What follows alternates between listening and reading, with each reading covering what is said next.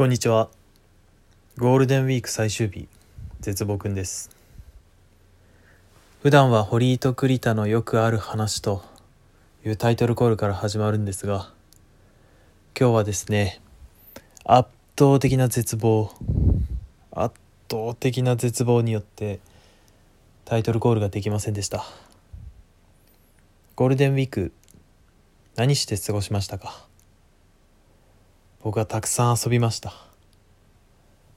久しぶりにもうここ数年以来の行動制限のない長期連休ゴールデンウィークということでまあ旅行に行ったりはしてないんですけど友達とボードゲームやったりだとか今までほんと2年ぶりぐらいに友達に会ったりとか、その2年ぶりぐらい会ってなかった友達に会ったりだとかまああと一人でいろんなところに買い物に散歩に行ったりとかたくさんエンジョイしました。そのせいで堀井君とも予定が合わずに一人で喋ることになってます。そのせいでこんなに絶望してます。別に堀井君と話せないことは全く関係ないです。全く関係ないんですがまあ遊びすぎて反動というかですねこれから祝日がもうないという事実に絶望明日から働くという事実に絶望しております。6月も祝日がないくて30日6月があって7月の18がやっと海の日で次の祝日なんですね。まあだから詰まるところ60日以上ですね。60日以上も次の祝日がない。70日近くないんですよ。耐えられますかと。皆さん耐えられますかこの事実に。僕は耐えられません。なのでこんなに元気がなくなっています。前の会社の後輩とも久しぶりに会ったりしてまあ今の会社のそのね前僕が働いてた会社の状況なんかも聞いたりして結構なんか部署替えというかもしたりしあったりしてみんな成長してるなとか思ったり。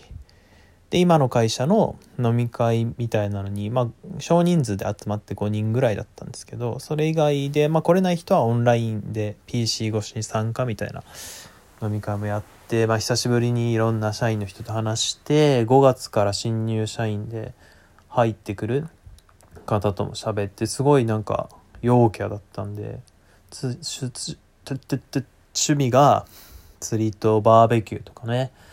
っていうようあのすごい明るい人だったんですぐ仲良くなって打ち解けてまあこれから仕事頑張りましょうねみたいな話をねゴールデンウィークに初日ぐらいですかね初日というか最後の木曜日の夜にそういう話をしてその時はねまあ仕事頑張ろうねとか言ってましたけど頑張れないよねこんな10日も休んだら10日も休んだら頑張れないよ。明日今日憂鬱になってる人多いだろうな。もう3日ぐらい前から若干憂鬱になってましたけどね。なんなら。こう3日前っていうとまだ休みが4日間残ってる状況なんですよ。普通のなんか日日というか普通の生活してて4連休の初日だともうま最高じゃないですか。これからまだまだ遊ぶぜっていう最高のテンションなんですけど10連休で6日目7日目残り3日4日しかないよってなってくるとなぜかね鬱になってしまうんですね。不思議ですね。そこであえてね金曜日に出社してその若干心のダメージを減らした人もいるかもしれませんが僕は会社のというか、まあ、現場のメンバーも全員有給取ってたんでまあ別に行ってもよかったんですけどじゃあまあ誰もいないんなら僕も休もうかなと思って休んでたんですよ。ので明日から良くないのが明日からのゴールデンウィーク明け5日間フルであるじゃないですか。これゴールデンウィークが例えば、まあ、水曜日火曜日に終わって水曜日から仕事開始とかあったらまあ3日ぐらい働いて一旦また土日休めるじゃないですか。でちょっとリハビリできるんだけどこれ日曜日に終わってしまうと急にこの急に55パンチくるわけですよね耐えられるわけないただでさえ週5で働くの大変なのにこのなまった体に週5パンチはいいもう一撃でやられてしまうんですよね。パンチが当たる前にもあのタオルが投げられている感覚といいますか。もう働働けないというか戦いを続けることはできないということは分かっていると。そんな状況です。たくさん遊びましたか。ボードゲーム楽しかったな。本当に久しぶりにボードゲームやってね。3回ぐらいあのボードゲーム会この10日間であったんですけどね。あの前回ボードゲーム会あったのがもう去年なんで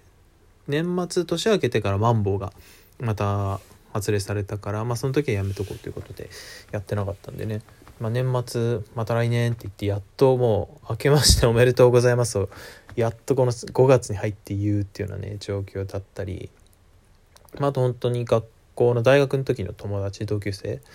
と久しぶりに会ったり。あとその高校のね時の友達でいまだに1人だけ連絡取ってるとか、まあ、たまに会う友達がいて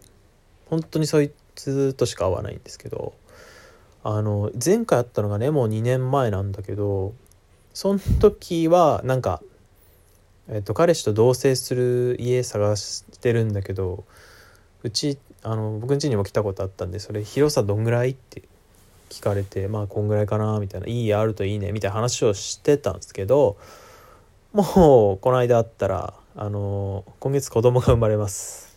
ねまあまあ知ってたけど連絡は取ってたからあの結婚したのも知ってたし妊娠したのも知ってたんだけど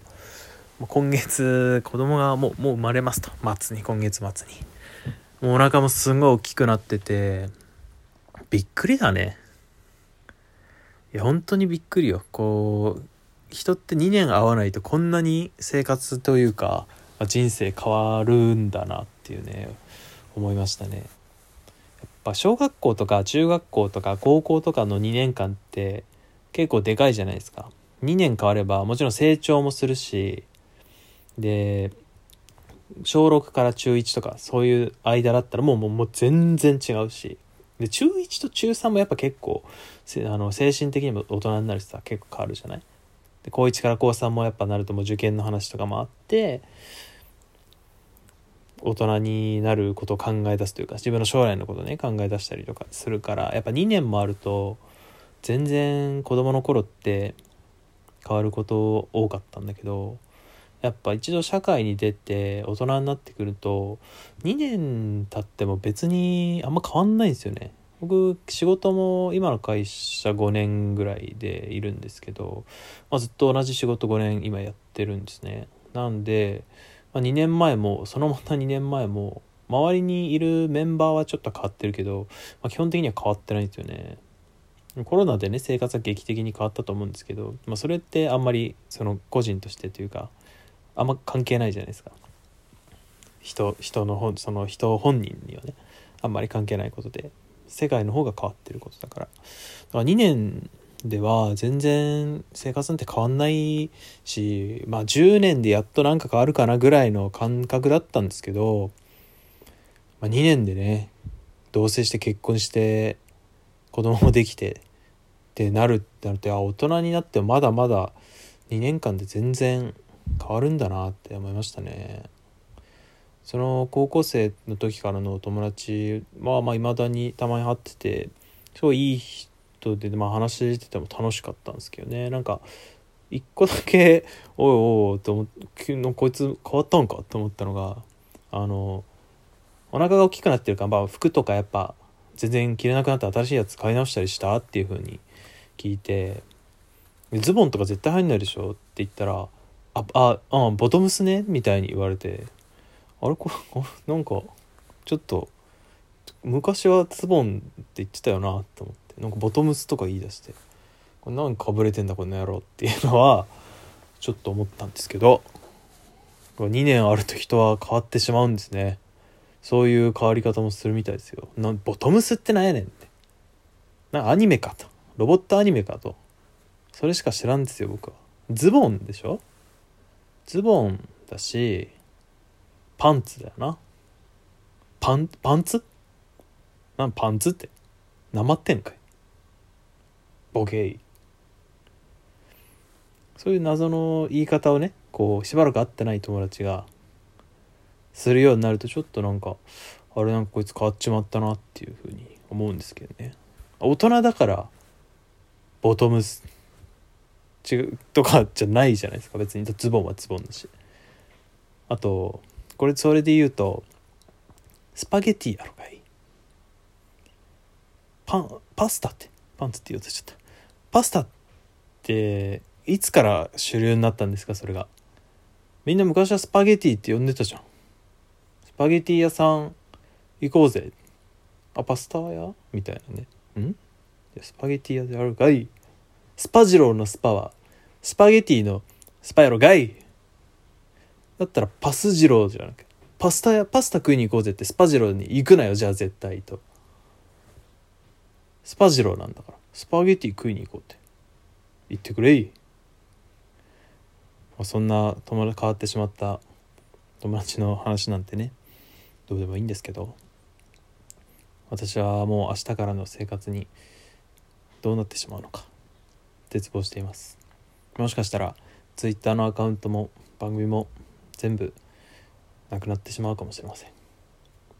もし私がこの辛い生活を乗り越えることができたら来週も新しい来週は来週は堀井君と2人でアップロードされることでしょう。また生きてお会いできたら嬉しいです。ゴールデンウィーク最終日絶望くんでした。それじゃあさようなら。